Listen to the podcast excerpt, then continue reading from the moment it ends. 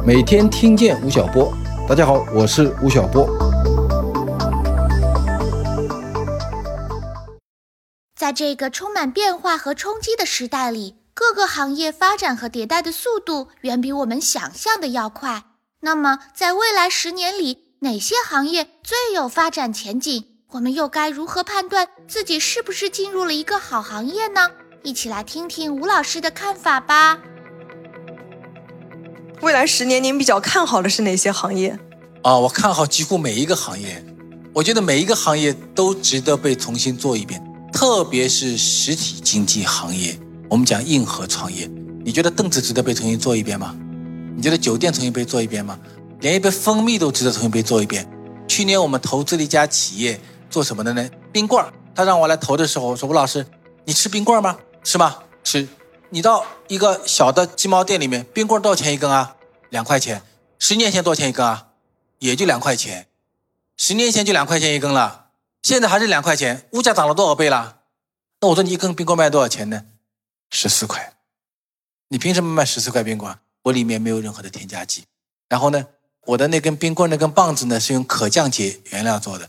然后呢，我现在在跟一个法国的一家公司在合作，冰棍女孩子不敢吃。因为热量很高，明年我做的冰棍的热量是今天同样的糖度、口感的热量的十分之一。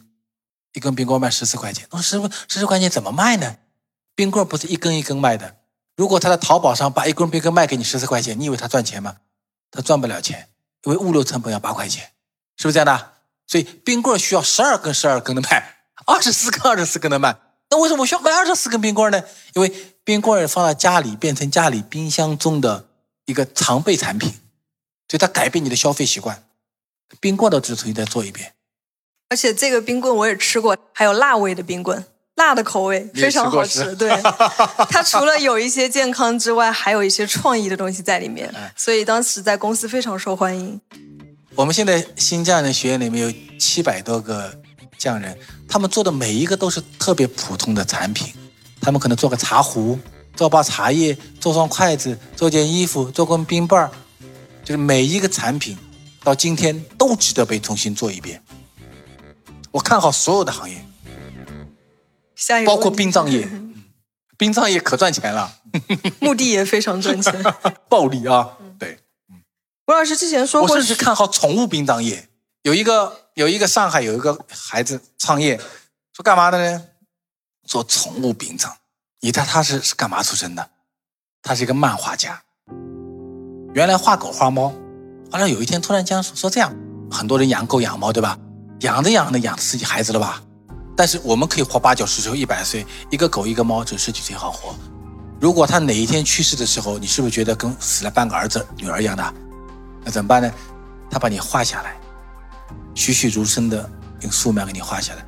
哪一天这个狗狗猫猫去世的时候，把它的骨灰变成一个盒子，放在家里变成一个装置物，甚至用这个狗狗猫猫的骨灰变成燃料，画成这个狗狗猫猫的画，挺有意思吧？哎，所以如果有创意，狗狗猫猫的殡葬都能变成一个创意行业，就这个行业都会产生很多种新的商业模式。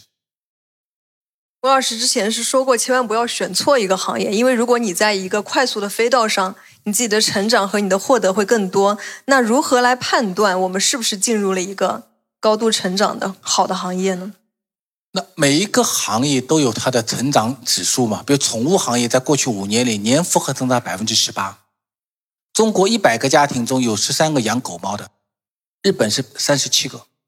就你任何行业都可以做自己的成长数据。第二呢，跟国际做比较数据。第三个数据，各位如果进入行业，千万记住，就是这个行业已经被互联网改造的程度。你去了解这三个数据：第一，我这个本身有没有成长性；第二，我的成长性和全球的比例比较；第三，我这个行业被互联网改造的程度。如果已经有很多大型资本，这个行业已经被改造了很大一部分的话，我建议你。这个机会已经不属于草根者，不属于初创者，是吧？如果他被改造的程度很低，或者你你在这个行业中有很强的一个技术能力和专业能力的话，我就建议你可以去进行创业。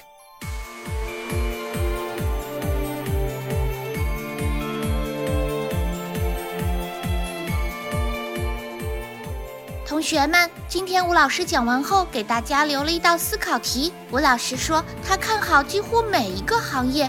那么，在未来十年，你最看好的行业是什么呢？快在评论区说说吧。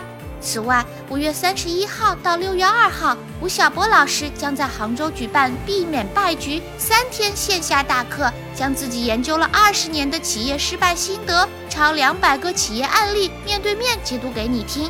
在现场，你还可以直接向吴老师提问哦。更有几位大咖导师针对性把脉企业问题，赶紧点击下方按钮报名参加吧。